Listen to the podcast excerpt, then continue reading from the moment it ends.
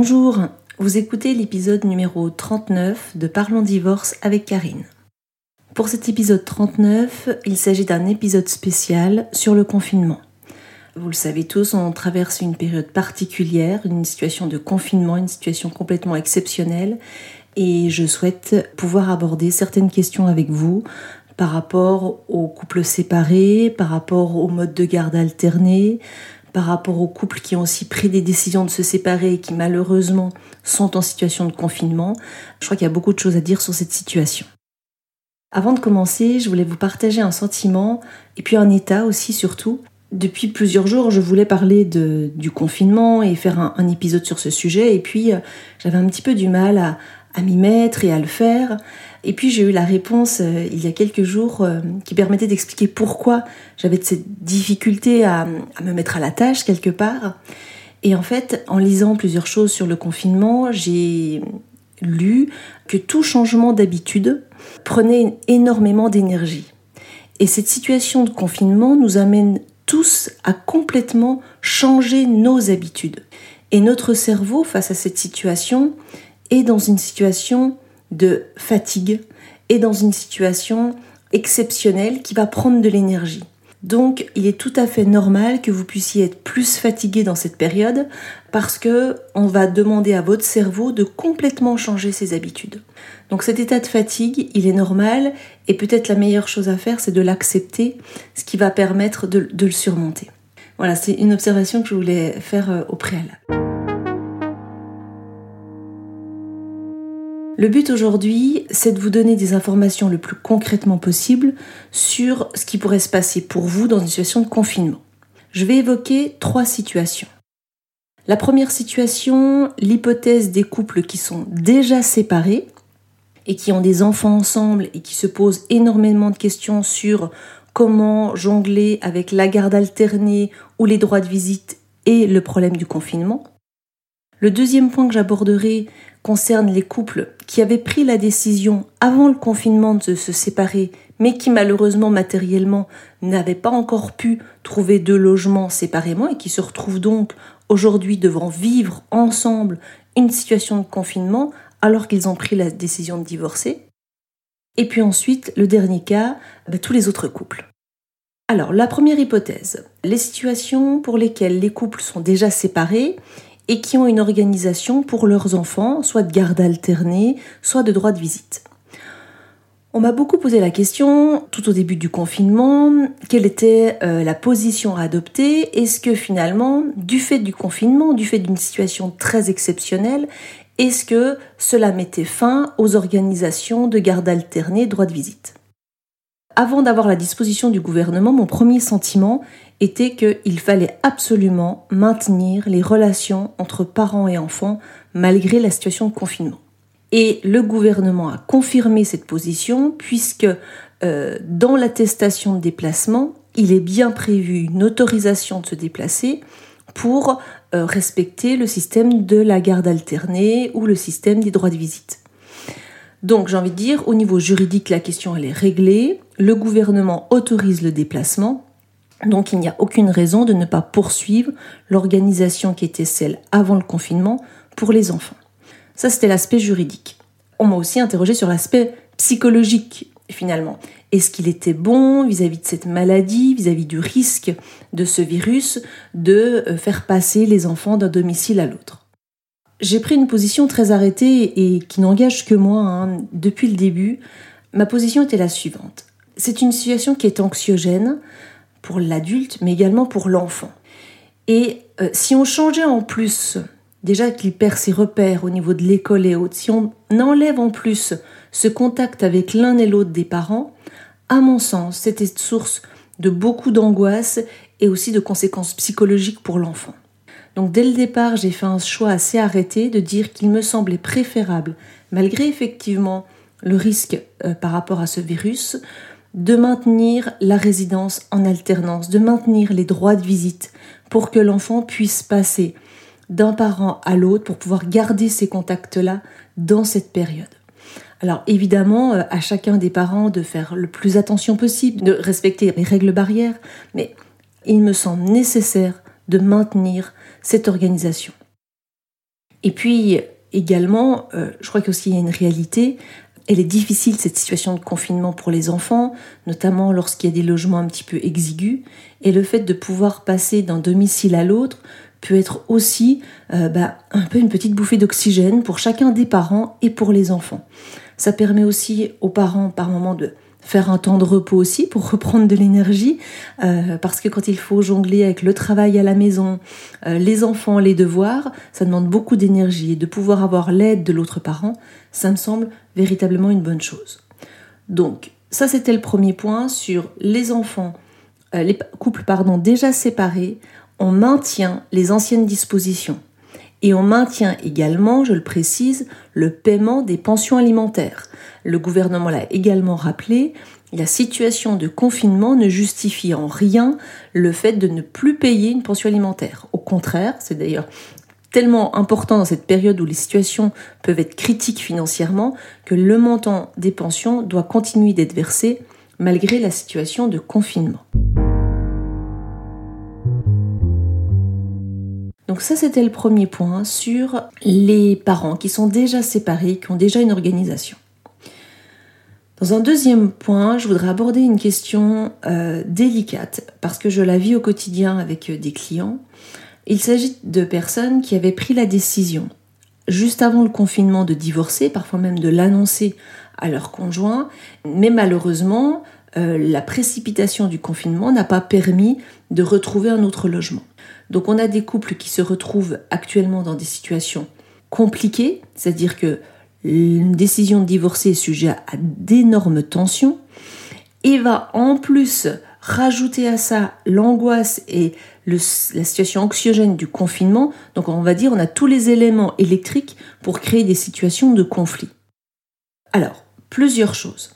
Si la situation de conflit est trop importante, s'il y a un risque, et je vais même aller jusqu'à un risque de violence, parce qu'on le voit dans, certaines, dans certains cas, vous n'avez aucune obligation de rester sous le même toit.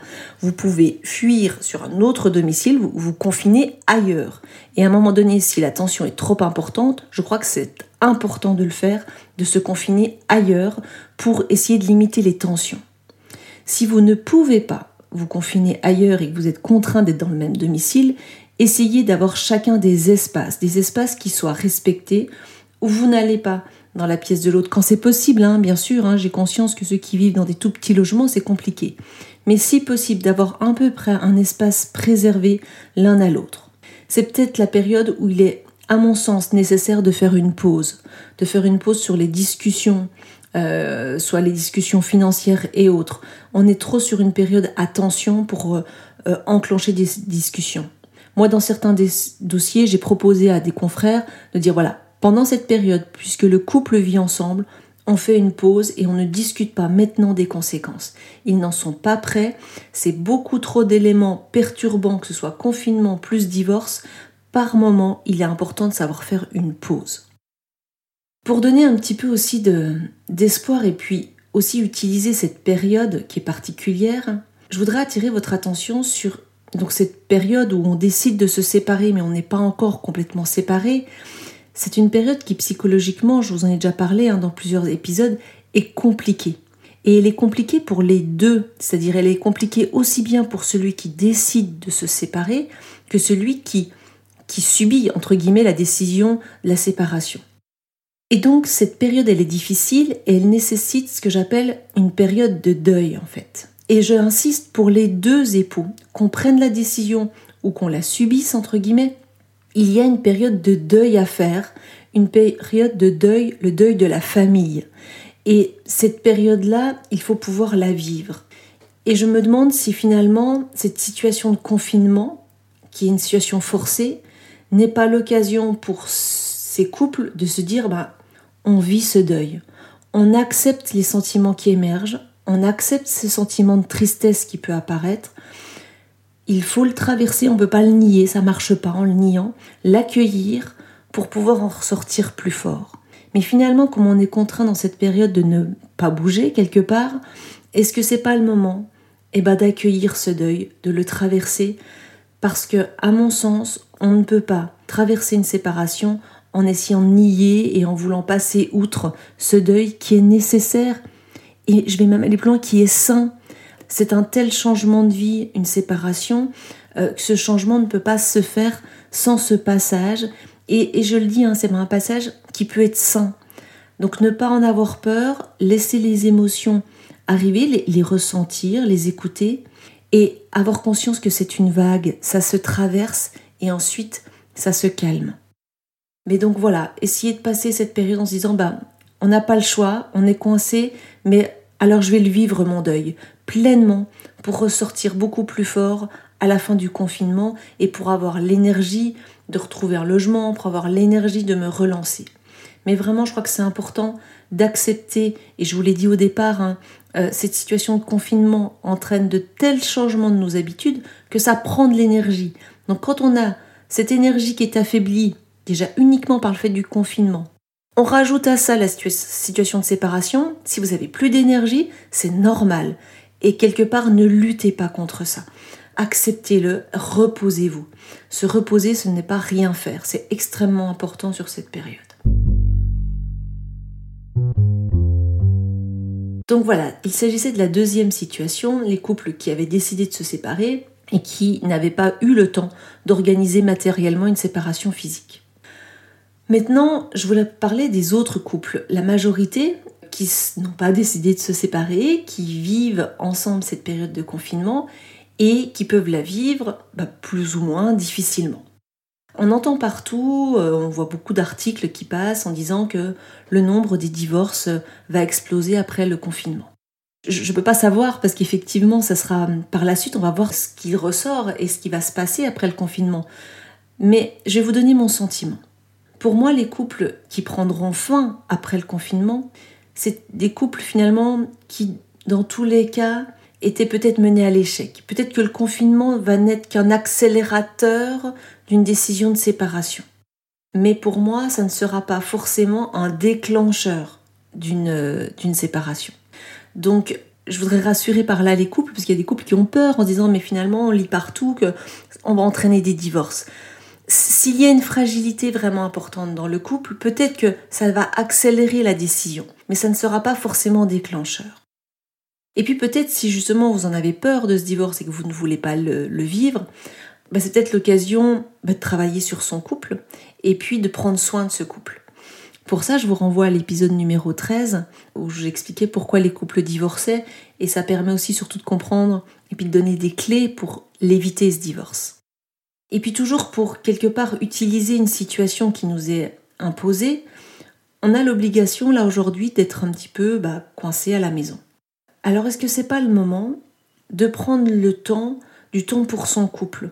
Du temps malheureusement qu'on a du mal à prendre en situation habituelle parce qu'on court partout, on s'occupe des enfants, on s'occupe du travail. Et là, on a à la maison et on a du temps.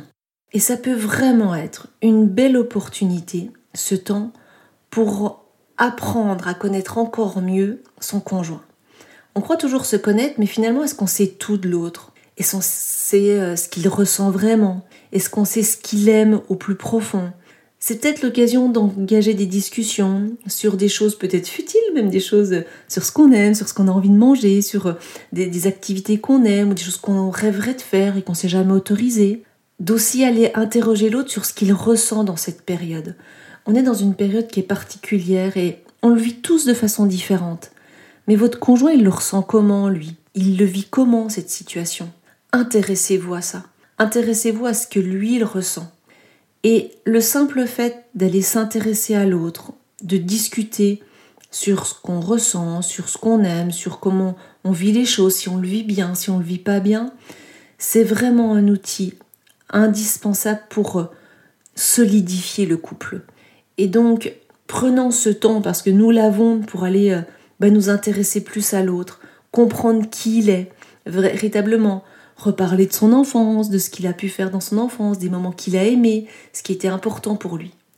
Et si on vit peut-être cette période de cette façon, je pense qu'on pourra éviter le divorce.